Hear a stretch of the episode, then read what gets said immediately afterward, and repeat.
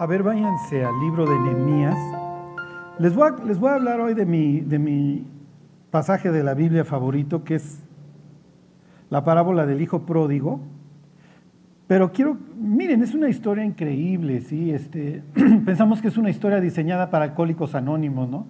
Para los que están con la birria, crudos, escuchando pues de una persona que al igual que ellos derrochó su vida.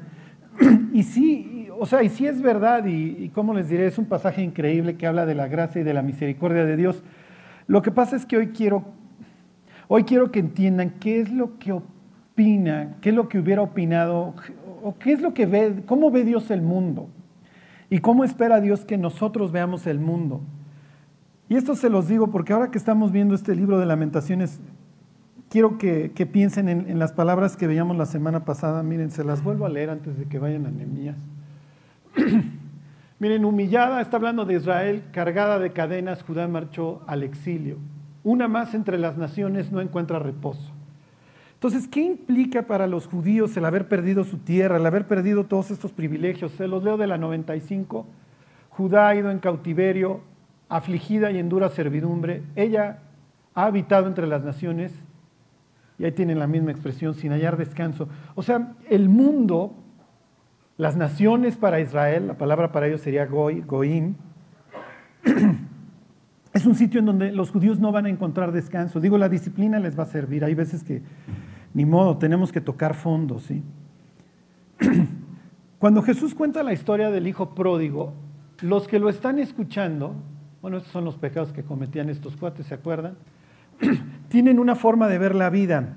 Y quiero que ustedes entiendan lo que los fariseos que conocen la Biblia están pensando. ¿Ok? Y esto se los digo, bueno, Carlos, ¿qué tiene que ver esto con mi vida? Lo que pasa es que Dios no cambia, ¿se acuerdan lo que hacemos? Dios cambia lo que creemos, porque lo que crees determina lo que haces. La forma en la que nosotros vemos el mundo, la fama, el éxito, eh, el sentido de la vida, el propósito, va a determinar lo que hacemos y cómo vemos el pecado, cómo vemos nuestra vida y cómo vemos a Dios. Fíjense, o sea, toda, eso se reduce a una sola palabra, a cosmovisión. ¿Cuál es tu cosmovisión? ¿Qué opinas? Ajá. ¿Cuál es tu marco de referencia? Uh-huh. Si le preguntaran a un psiquiatra, diría, ¿cuál es la meta narrativa? O sea, la meta, más allá de ti, ¿cuál, ¿cuál, es tu marco? ¿Qué es la narrativa de tu vida? ¿Cuál es la historia? ¿De dónde vienes y a dónde vas? y miren, se los digo porque además la ausencia, la ausencia de propósito nos mata. Y los judíos creen que viven para tener buenas cosechas, para que les vaya bien, para disfrutar la vida, y se olvidaron de quién les daba las buenas cosechas. Bueno, ok, Ahí está en Nehemías, Nehemías 9:36. Ya volveremos sobre estos números 9, el 9 de Daniel, el 9 de Nehemías y el 9 de, de Esdras. Los tres tratan exactamente del mismo tema.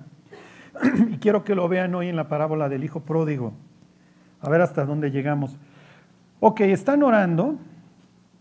Ahí están hablando, están orando unos levitas, ahí en el capítulo 9, después de un discurso de, de Esdras. Esdras es un escriba que se dedica a explicar la Biblia.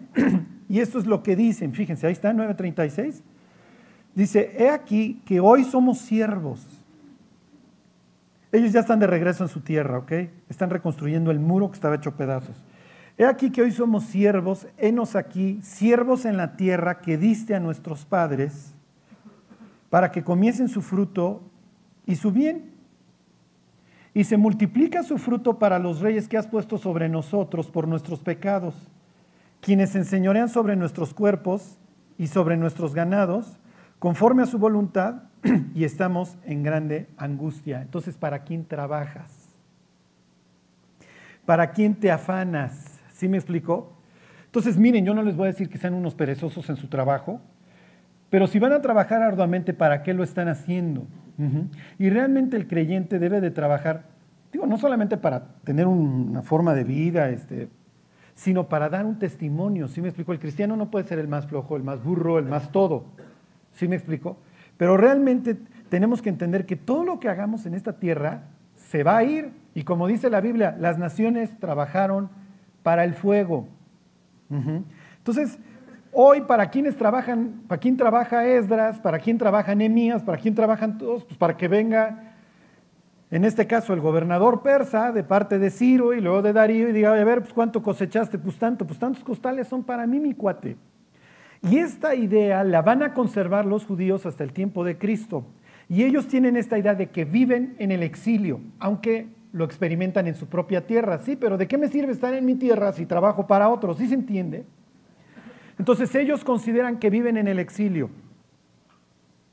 La noche que va Nicodemo a hablar con Jesús y le dice, oye, ¿eres o no eres el Mesías? Y Jesús le dice, el que no naciere de nuevo no puede ver el reino de Dios. ¿A qué te refieres? Tienes que nacer del agua y del espíritu. Son unas palabras que Ezequiel le habla a los desterrados. O sea, lo está tratando como un exiliado que necesita volver. ¿Sí me explicó? Y Nicodemo se lo entiende perfecto. Sí, entiendo que me estás diciendo que estoy exiliado, que vivo en el exilio.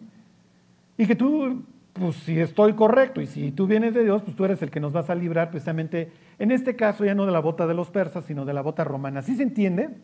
Ok, entonces lo, lo único que quiero que sepan es que para los fariseos que aman la Biblia, que quieren que venga el Mesías, ellos viven en el exilio, porque además cuando venga el Mesías vamos a ser liberados de la bota romana y ya no vamos a estar en estas condiciones en donde chambeo para otro, ya no están los publicanos. ¿Por qué los menciona Lucas? Bueno, váyanse a Lucas capítulo 15. los publicanos son paisanos, son judíos que trabajan para Roma. O sea que son dobles traidores, o sea, los, los, odian. Piensen en el, en el, de compras del IMSS que le vale y compro medicinas caducas y me vale si la gente se muere, porque odio a mi propia nación. Entonces, lo que quiero que, sepan es que los publicanos se aprovechan de este exilio, de esta opresión, si se entiende, hacen lana. Los romanos que son así como la la viva imagen del pragmatismo, subastaban en las diversas provincias los impuestos. Entonces hacían un cálculo para seguir con sus hordas y seguir manteniendo todas sus empresas. Entonces decían, mira, si yo obtengo de esta provincia, pues, no sé, voy a hablar en, voy a pensar en voz un millón de denarios y de esta dos millones y de esta dos y de esta tres, está bien, ya, ya, ya cubrí el erario y ya me alcanza para construir mis coliseos y hacer lo que se me pegue la gana y seguirme expandiendo.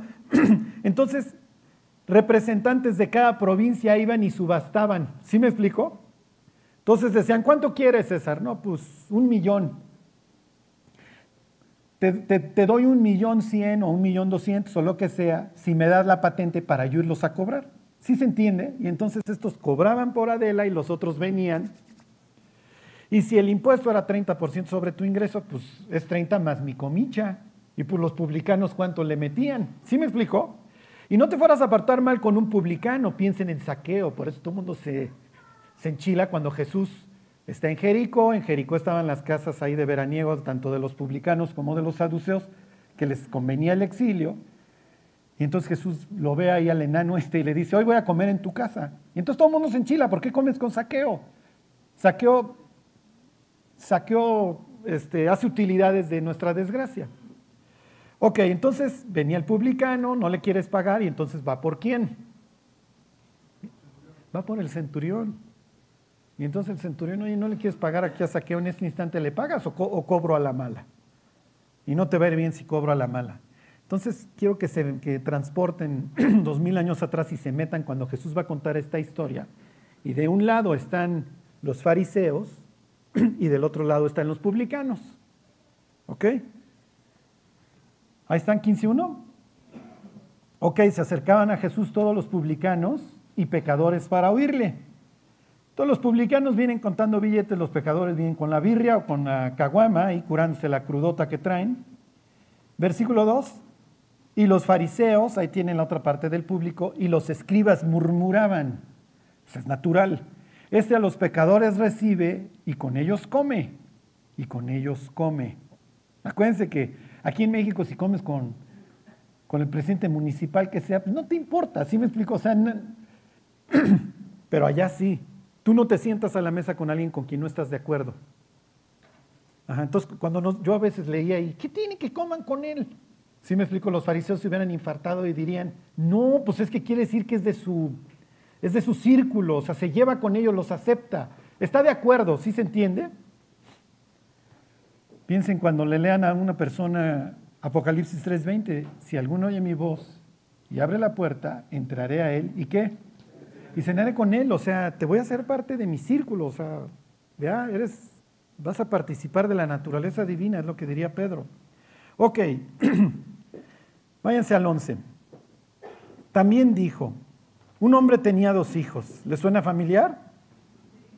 Igualito que Dios, Dios tiene a sus norteños, le hace Israel, y a sus sureños, le hace Judá. Tiene también a sus dos hijos, y sus dos hijos se alucinan. Ajá. Como se alucinaban norteños y sureños. ¿Se acuerdan? Uno va leyendo crónicas y pues esto, desde que Salomón tiene a bien reventar el reino, pues, se traen de encargo y se andan matando. Ok. y el menor de ellos, ¿quién es el menor? ¿Quién le ganaba siempre al otro? Judá. Los fariseos, ¿de quién creen que se sienten herederos? ¿De los norteños o de los del sur? Del sur, exactamente. Me los largaron a Babilonia y cuando regresaron, como todos estos son judíos sureños. Entonces piensen que ahí está Nicodemo, está José de Arimatea, y hay fariseos que, realmente aman a Dios y que lo están buscando y que conocen la Biblia. Y pues es natural que digan, oye, ¿por qué hablas con estos corruptos? con estos vendidos a Roma. ¿No estás viendo las águilas romanas, todas las insignias romanas, sus imágenes, sus teatros, sus estadios? Lo más probable es que Jesús de chico haya trabajado construyendo un estadio ahí en Séforis, muy cerca, para, para Herodes. Para Herodes Antipas. sea, eso se dedicaba. ¿Se imaginan a Jesús? Oye, ¿qué haces? ¿Chambeando? Ok. El menor de ellos dijo a su padre, Padre, dame la parte de los bienes que me corresponde, y les repartió los bienes. Lo que están esperando los fariseos en esta historia es que el padre les zorraje una cachetada al escuincle imberbe, porque lo que le está diciendo en términos de aquel entonces es ojalá estuvieras muerto. O sea, te veo muy sano y no veo para cuándo cobro la herencia. ok, acuérdense que Jesús siempre manda sus, o sea, siempre hay una jiribilla en sus historias. Fíjense, se los voy a leer otra vez. Y el menor de ellos dijo a su padre, Padre, dame la parte de los bienes que, que me corresponde. Punto y coma. Y les repartió los bienes. ¿A quiénes les repartió sus bienes? Ajá, ¿qué tenía que hacer el mayor? No, Fer, salte, salte Fer, por favor, en este instante. ¿Qué tenía que hacer el mayor? Claro, no, no, ¿cómo crees, papá? No, no, ya parece. ¿Y entonces qué hace el otro? Vénganos tu reino. Ching, ching, ching. ¿Sí me explico? La caja registradora sonó. Realmente, miren, le llamamos la historia del hijo pródigo. Es la historia del padre con dos hijos nefastos. Ajá. Ok. Versículo 13.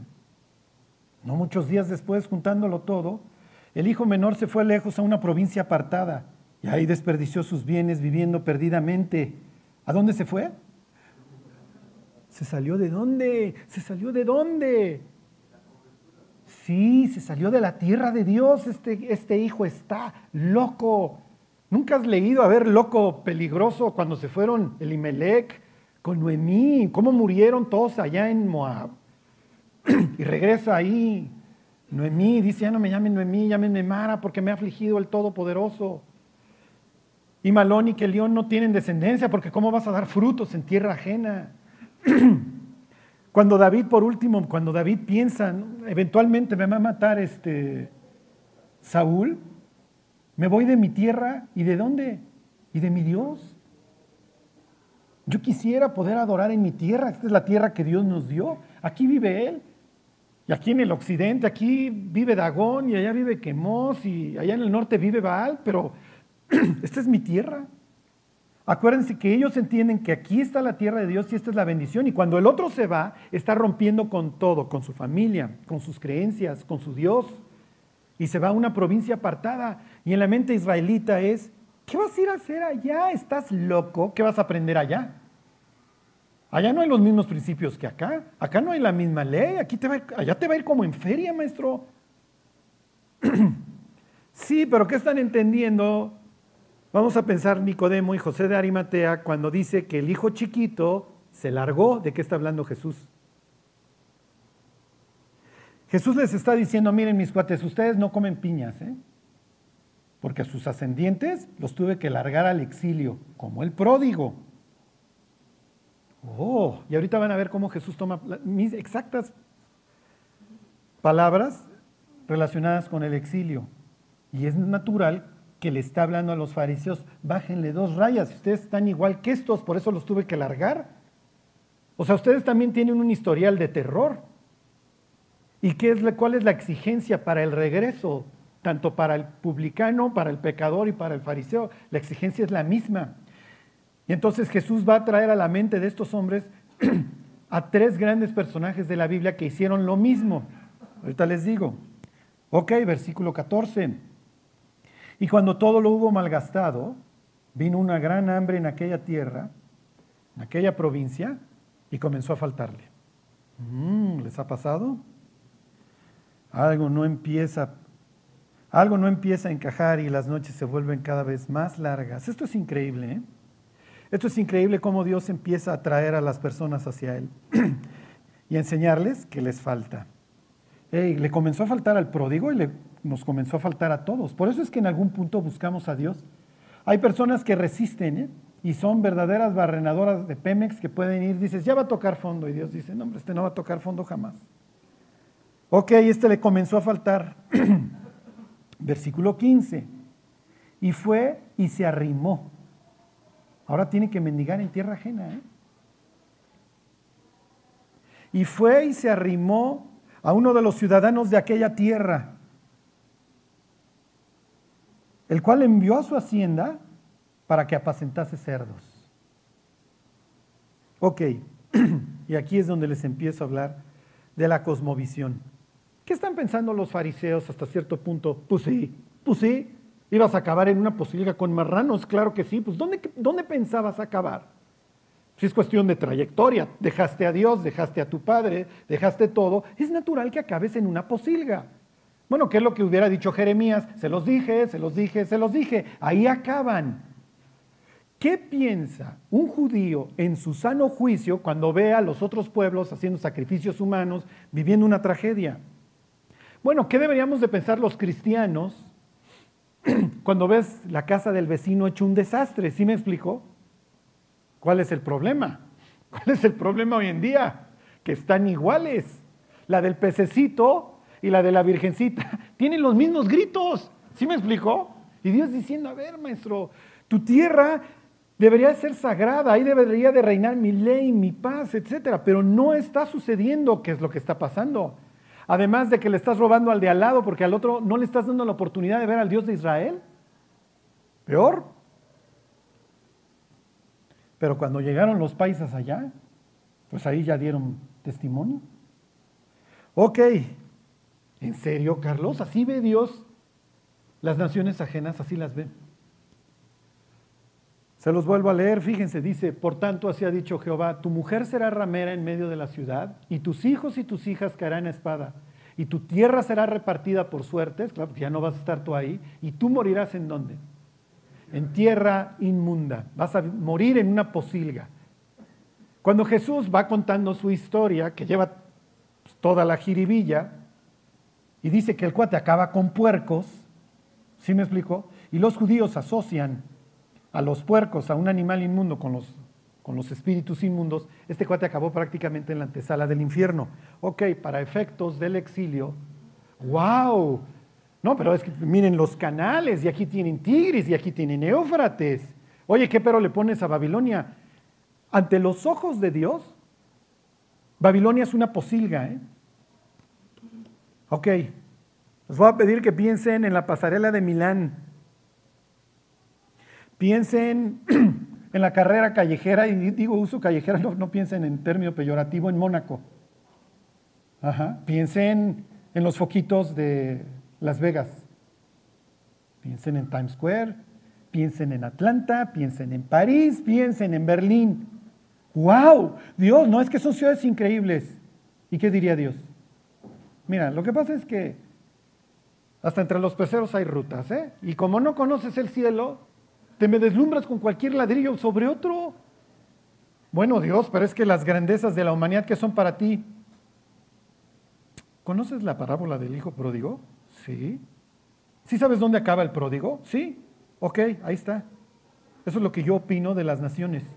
Es una posilga de marranos. Ahí no me conocen y ahí acabas mal. ¿Por qué lo admiras Bueno, Dios, es que esta es la cosmovisión que tengo. Pues sí, pues sí, te la enseñaron, te la taladraron, pero es que así es como ves tú la vida. Estos son tus principios, es natural que estés sufriendo. Porque si tu propósito no es seguirme, no hay ningún otro propósito en la vida que funcione. Si se entiende, a ver, váyanse al capítulo 1 de Daniel y me voy con el exiliado.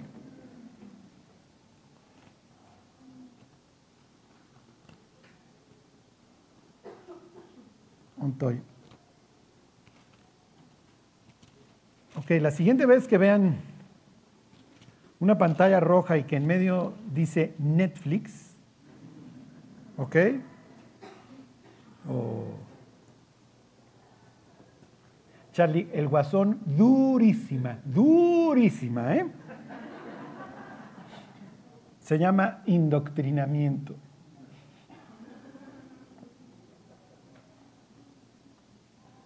Ahí están. Bueno, esto es lo que entiende Daniel diría, llegué a la posilga, ya estoy con los puercos. Dice el 1.1, ahí están. En el año tercero del reinado de Joacim, rey de Judá, vino Nabucodonosor, rey de Babilonia, a Jerusalén y la sitió. Y el Señor entregó a sus manos a Joacim, rey de Judá, y parte de los utensilios de la casa de Dios, y los trajo a la tierra de Sinar. si se acuerdan, Sinar, capítulo 11 de Génesis, ahí se hace la torre, a la casa de su Dios y colocó los utensilios en la casa del tesoro de su Dios. Entonces los dioses babilonios son superiores a los dios, al Dios de Israel y aquí acaban los utensilios. O es lo que por lo menos creen los babilonios, ¿eh? pues si no, no hubiera yo podido traer esto. Ok, y además ya llegaron a Sinar, y Sinar me recuerda a Nimrod y me recuerda alzar yo las torres, yo llego al cielo, yo arreglo el mundo conforme a mis términos, no conforme a los términos de Dios. Ok, versículo 3. Y el rey dijo a Aspenaz, jefe de sus eunucos, que trajese de los hijos de Israel, del linaje real de los príncipes, muchachos en quienes no hubiese tacha alguna, de buen parecer, fíjense, ahí están todos los criterios del mundo. Jehová no mira lo que mira el hombre porque el hombre mira lo que está delante de sus ojos. Es natural que en Babilonia lo que va a rifar es la apariencia, ¿ok? Eh, de buen parecer, enseñados en toda sabiduría, que gire el cráneo, sabios en ciencia y de buen entendimiento, e idóneos para estar en el palacio del rey, y que les enseñasen que las letras y la lengua de los caldeos, te tengo que indoctrinar. Tú tienes que tener mi cosmovisión. ¿Cómo te llamas? Me llamo Daniel. Mm, ¿Qué quiere decir tu nombre? Dan, juicio, el Dios. No, no, no, no, no, no, no, no, no, estás muy pirado. No, no, ahora te vas a llamar Belsasar. A ver tú, tontito, ven. ¿Cómo te llamas? Ananías, ¿qué quiere decir tu nombre? Hanna, favorecida, fructífera. Mm, ya, Dios, no, no, favorecido por Dios, no, lárgate. A ver, te vas a llamar Sadrach. A ver, tú, tontito, ¿cómo te llamas? Misael. ¿Misael? Misael quiere decir quién hace un Dios. Y, este, ¿Cómo se llama? Nabuk se la vive haciéndolos. Ya parece. Mm, Mesac. A ver tú, tonto, ven, ¿cómo te llamas? Azarías. Etzer, auxilio, ayuda ya Dios, no, demás, muy bíblico, están muy bíblicos sus nombres. ¿En qué crees? Pues mira, yo, a ver, pues tú en qué crees, Babilonio? A ver, imagínenselo, a ver, lección 1. Cuando en lo alto, así, así estos son los orígenes babilonios, Enuma Elish.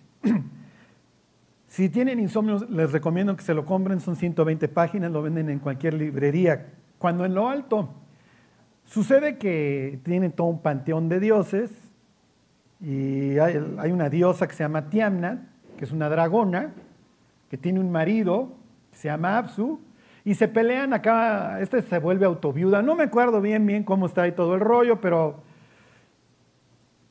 crean unos ciertos otros dioses más bajos que son muy ruidosos y entonces se los quieren escabechar. Y entonces un día le avisan a uno de los dioses menores que se llama Marduk, oye, nos quieren, Tiamna nos quieren matar, porque dice que somos muy ruidosos. Y entonces va Marduk y mata a Tiamnat, que es la dragona, y se queda ahí con un cadáver y no sabe qué hacer con el cadáver.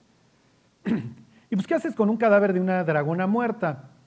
Un mundo. Y entonces hace los, los, cielos y la tierra son parte y parte del cadáver. O sea, para que vean cuáles son los orígenes de estos tipos.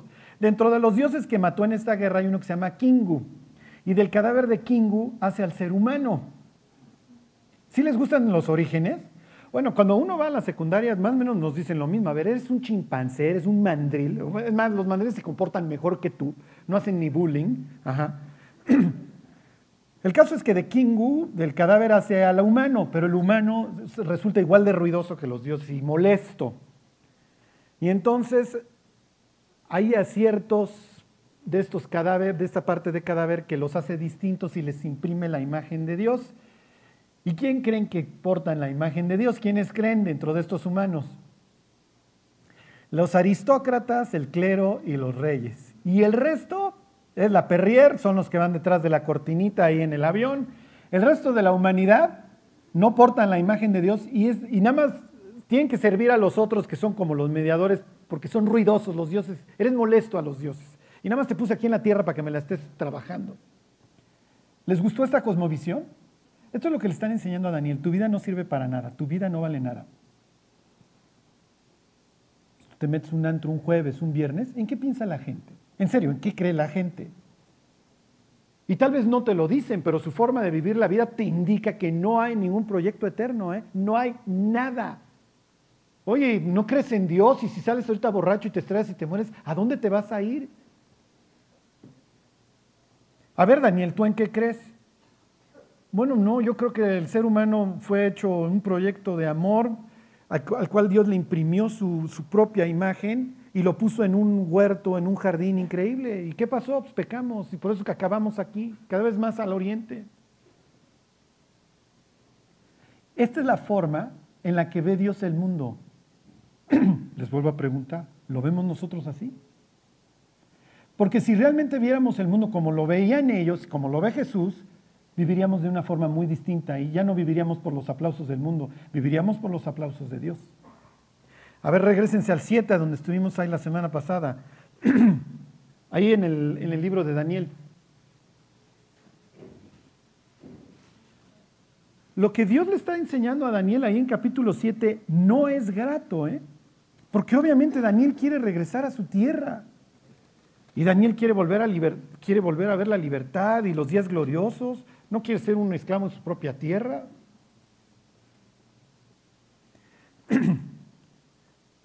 Ahí están siete. Se los vuelvo a leer del 7.2. Dice Daniel dijo, miraba yo en mi visión de noche, y aquí que los cuatro vientos del cielo combatían en el gran mar, y cuatro bestias grandes, diferentes, la una de la otra subían del mar. Ahí están. Esta es la cosmovisión bíblica del mundo. Entonces Daniel ve subir todas estas bestias del caos. ¿Qué es Dios? ¿De qué me estás hablando? ¿Qué simbolizan? Estos son cuatro imperios, Daniel, y como cualquier otro imperio es una bestia que se tiene que estar extendiendo. Y tienes a Babilonia, tienes a Persia, tienes a Grecia y luego tienes a Roma. Una Roma hoy convertida en Occidente, que es la que rifa, que es la que gobierna, y de ahí el mismísimo anticristo. ¿eh? Y entonces Dios,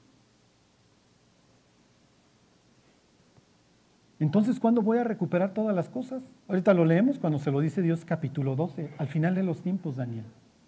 Tú te vas a levantar y recibirás tu heredad al fin de los tiempos.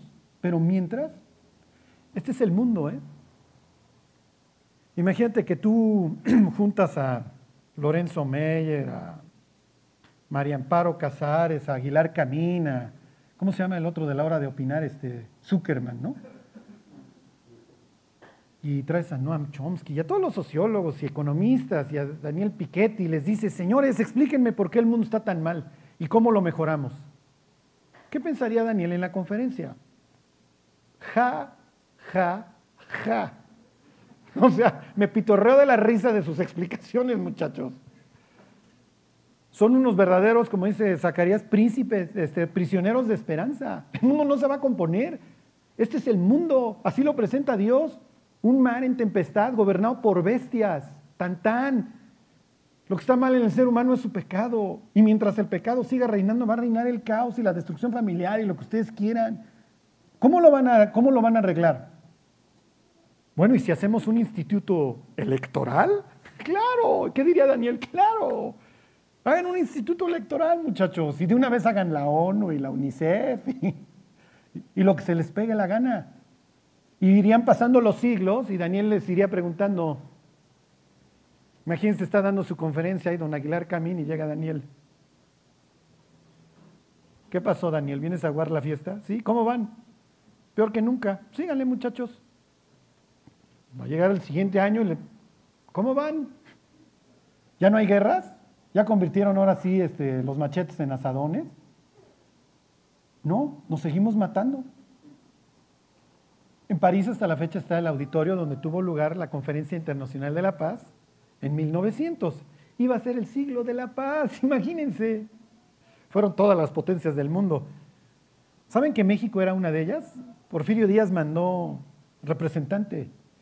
Si ustedes leen el clausulado, un día que no tengan nada que hacer en la madrugada y se quieren pitorrear de la risa, búsquenlo en el Google. El clausulado, o sea, las, las decisiones que, que tomaron los seres humanos en... Se prohíbe el uso de armas de balas expansivas. Imagínense, en 1900, no, mire, como ya el ser humano ya está totalmente civilizado y don Daniel no tiene razón, se prohíbe el uso de balas expansivas. ¿Balas expansivas? En 45 años van a estar echando la bomba atómica. ¿Estás enfermo? ¿En serio? ¿En qué crees? ¿De dónde sacas que el ser humano va a ser noble, que se va a portar bien?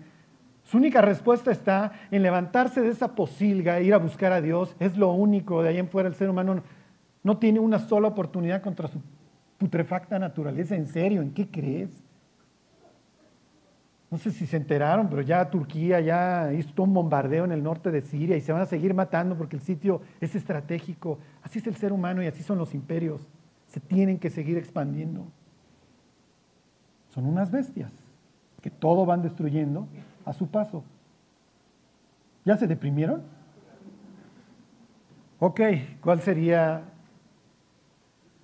la respuesta? ¿Qué diría Dios? Oigan muchachos, es que dejen de intentar arreglar sus vidas y las vidas de los demás y el mundo en sus propias fuerzas. No pueden. A ver, váyanse Salmo 89. Lo que sí hubiera compartido Daniel con su lección de Numa Elish es un dragón que se opone a Dios.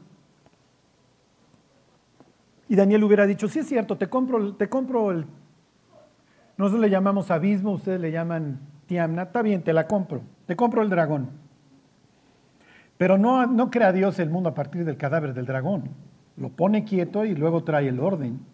Y una vez que ordena el caos, pone ahí al ser humano. Lo que sucede es que el ser humano pues, vuelve a pecar y vuelve a traer el caos a la creación. Fíjense cómo enfrentamos nosotros los problemas.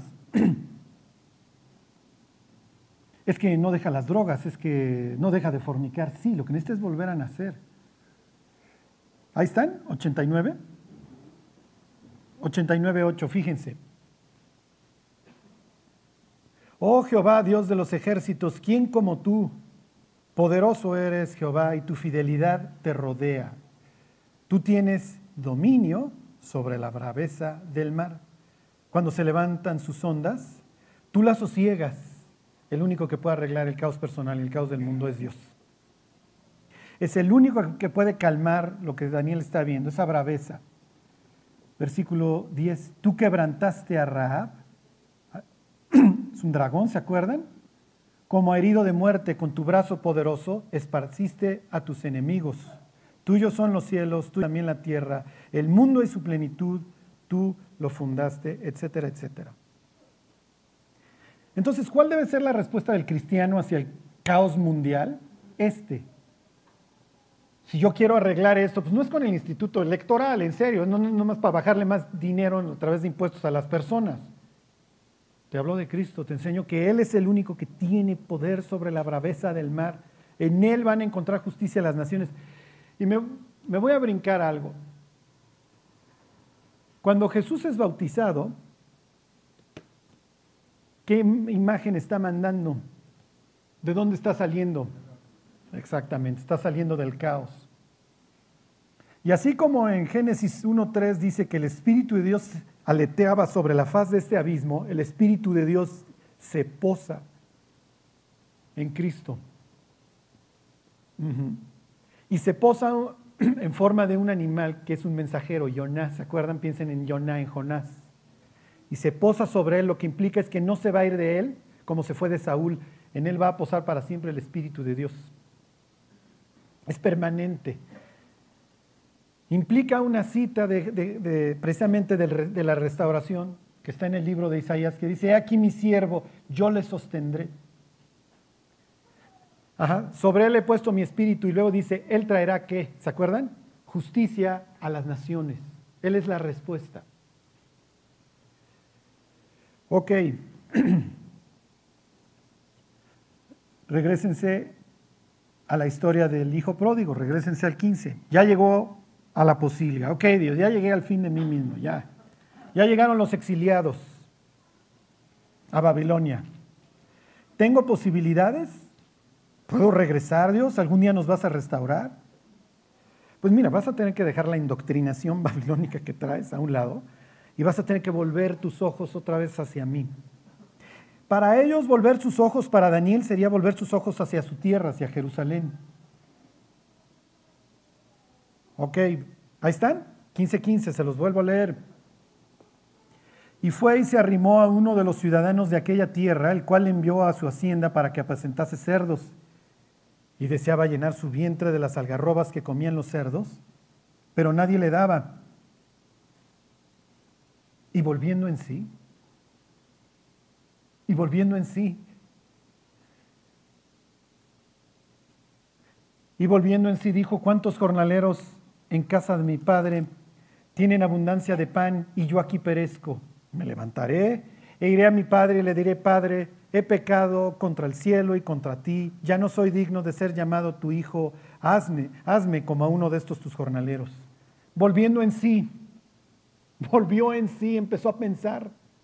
Esta es una expresión que Jesús no está tomando, se le está ocurriendo. ¿eh? Ahora váyanse al libro de Primera de Reyes.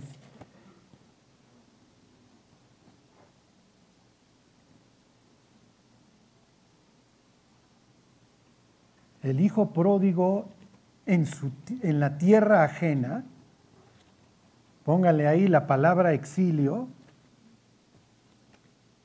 desde su tierra ajena, en la provincia apartada, como le quieran llamar, en la posilga, volvió en sí. Ay, pues si mi papá no es tan mala onda. Miren, hemos recibido muchísimas veces, muchísimas veces pésima publicidad de Dios. La recibió el hijo pródigo, ¿eh? Y luego se pone a pensar, pero hasta los jornaleros les va bien en la casa de mi padre. Si mi papá no es mala onda. Es increíble que el ser humano tenga que caer tan bajo para decir, pero si Dios no es tan malo. Ahí está en Primera Reyes 8. 8.46. Ok, está Salomón inaugurando el templo y dice,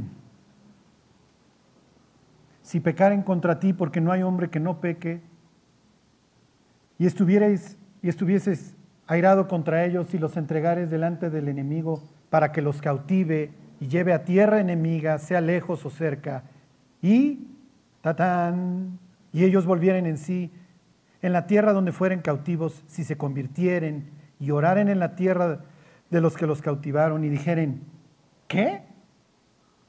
Pecamos hemos hecho lo malo, hemos cometido impiedad. Y si se, perdón, y si se convirtieren a ti de todo su corazón y de toda su alma, en la tierra de sus enemigos que los hubieran llevado cautivos, y oraren a ti con el rostro hacia, su tierra que tú diste a sus padres, y hacia la ciudad que tú elegiste y a la casa que yo he edificado tu nombre, a tu nombre, perdón, tú oirás en los cielos, en el lugar de tu morada, su oración y su súplica, y les harás justicia. ¿Ya ven de dónde sacó Jesús esta expresión? El hijo pródigo volvió en sí, en la tierra ya de su exilio, o a donde se largó en la provincia apartada, y dijo, me levantaré y le diré a mi padre, Padre, mismas palabras. En esta ocasión está hablando en plural, hemos pecado contra ti, la nación, por eso acabamos hasta allá, en este caso el hijo pródigo, en representante de los exiliados, en representación, he pecado contra el cielo y contra ti. Ya no me meto ahorita al capítulo 6 de Daniel, se los dejo de tarea en la noche, pero ahí está Daniel orando todos los días hacia Jerusalén. ¿Por qué? Porque conoce Primera de Reyes. Y él sabe, si yo oro todos los días y le confieso a Dios mis pecados, eventualmente voy a regresar a la tierra de mis padres, voy a volver a tener esta comunión con Dios. ¿Cuándo acaba este caos, Carlos? ¿Hay esperanza? Sí. Regrésense a Daniel 7 y ahí termino. Me tardo cinco minutos.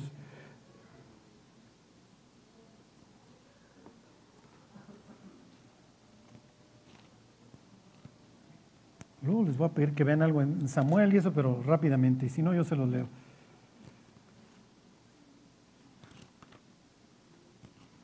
Ahí están, Daniel 7.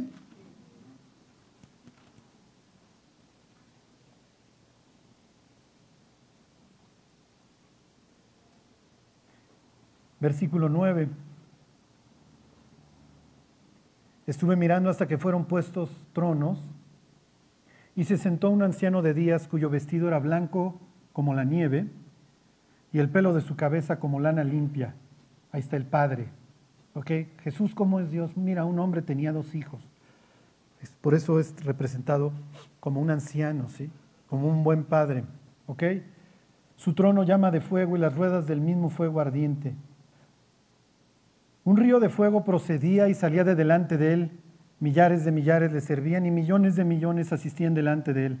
El juez se sentó y los libros fueron abiertos. El juicio final, claro, sí, ahí tienen Apocalipsis 20. La biografía de cada persona siendo abierta. La verdad es que cuando nosotros lo, lees a la luz de Apocalipsis 20, es tétrico. Pero quiero quiero que estas palabras cambien su cosmovisión para siempre. A ver, váyanse rápido, segunda de Samuel 8. Ahí no me voy a detener, nada más quiero que vean. Para los antiguos, llevar la historia era muy importante. Si tú eres un rey y vas a, vas a ir a, este, a conocer a otro rey, tal vez no lleves al secretario de Hacienda o al de Gobernación o al de la Defensa, sí es muy probable pero uno de los secretarios más importantes, aunque ustedes no lo crean, es el cronista. O sea, como que uno diría, ¿qué importa? A ver, pues que vaya el de Hacienda, que vaya uno importante. Segunda de Samuel 8:15, ahí están. Dice, y reinó David sobre todo Israel y David administraba justicia y equidad a todo su pueblo. Joab hijo de Sarbia, era general de, su ejército, este sería el de la defensa. Josafat, hijo de Ayud, era cronista, es el segundo que mencionan. En serio, Dios, ¿qué importa quién lleva el récord? No, no, no, no, no, no. David diría, para mí es lo más importante, porque yo tengo que dejar un legado. Para mí el de dónde vengo es muy importante. Váyanse al libro de Esther y ahí terminamos capítulo 6. Quiero que se lleven dos cosas. El mundo va a estar hecho pedazos y no va a cambiar. El único que algún día tendrá, o bueno, podrá calmar esta braveza, este caos, es Dios. Charlie, ¿hoy puedo tener paz en medio de este desastre? ¿Sí? Sí, sí, sí puedes. ¿Y si vivo en Culiacán? ¿También? Nada más ya no molesten a Ovidio, por favor. Y para muestra, un botón, ¿eh? O sea, y eso es lo que se entera uno. Pero no intenten cambiar que es que no deja las drogas, es que no deja de fornicar, llevándolo a un, no sé, a ver, te llevo aquí con el psiquiatra, o no sé, te llevo a que jures ahí en Catemaco. Porque las armas de nuestra milicia no son carnales, sino poderosas en Dios para la destrucción de fortalezas, que se levantan contra el conocimiento de Dios. O sea, el único que puede aplacar, que puede transformar al chelas, al depres, al viejas, a lo que ustedes quieran, es Dios. Digo, todos los que hoy conocemos a Dios lo sabemos. Ok, ¿y qué es lo último que quiero decirles? Daniel ve este caos y dice, ¿cuándo se acaba? Cuando el juez se siente, cuando el anciano de día se siente y calme la tempestad y entonces traiga el juicio. Charlie, ¿hay una biografía mía? Sí, sí la hay. Fíjense, 6.1 y aquí terminamos. Aquella misma noche se le fue el sueño al rey. El rey es un rey que pues, tiene dominio sobre los judíos, se llama Suero, ¿se acuerdan? Don, don Jerjes. Y dijo que le trajeran el libro de las memorias y crónicas y que las leyeran en su presencia. ¿Ok? Para un judío leer esto, está pensando en el día en que Dios dijo, pásenme la biografía de Janet. Pásenme la biografía de Lili. Te brinco eh, a propósito, Genaro. ¿Para qué hacemos osos? Juanito, Ada, Silvia, pásenme su biografía porque se me fue el sueño. ¿Qué onda? Caray. Ok, versículo 2. Entonces hallaron escrito que Mardoqueo había denunciado el complot de Victán y de Teres, dos eunucos del rey, de la guardia de la puerta, que habían procurado poner mano en el rey Asuero. Y dijo el rey, ¿qué honra o qué distinción se hizo a Mardoqueo por esto? Y respondieron los servidores del rey, sus oficiales, nada se ha hecho con él. ¿Se imaginan que Dios tome tu vida? Oye, ¿y qué recompensa obtuviste? No, Señor, pues y entonces dice la Biblia, cada uno recibirá su alabanza de Dios. Qué increíble hoy. Que tu propósito en la vida sea que Dios escriba una historia gloriosa. El sueño en las noches. Oye, a ver, pásenme las crónicas que voy a estar voy a leer la biografía de uno de mis hijos. Y que pueda abrir y decir, oye, ¿y ya lo recompensaron? Fíjense la vida de esta persona. Fíjense cómo me ama, cómo me busca. Hey, no va a haber biografía perfecta. Partimos de esa base pero Dios sí puede encontrar historias preciosas en las biografías de sus hijos. Charlie, ¿qué se necesita? Que pongas tus ojos en el cielo y no en la tierra. Porque si tú vives para el mundo, vivirás en el caos. ¿eh? Pero qué increíble es que a partir de ese día en que te reencontraste con Dios, Dios haya dicho, es necesario hacer fiesta y regocijarnos porque este tu hermano estaba muerto y revivió, estaba perdido y lo encontré. Y que desde ese día se empiece a escribir una historia diferente. Bueno, vamos a orar que Dios ponga nuestros ojos en el cielo. Y sí, vivimos hoy en el caos, pero podemos escribir una historia aún desde Persia, aún desde la tierra del exilio, como lo hizo Mardoqueo, como lo hizo Daniel, como lo hicieron todos estos exiliados que pusieron sus ojos en Dios. Bueno, vamos a orar y cantamos. Dios te queremos dar gracias por tu palabra, Dios. Porque Dios, tú sabes que la brújula se descompone seguido y no ponemos los ojos donde es. Y que absorbamos, Dios, tu palabra y la forma en la que tú ves. Te lo pedimos por Jesús. Amén.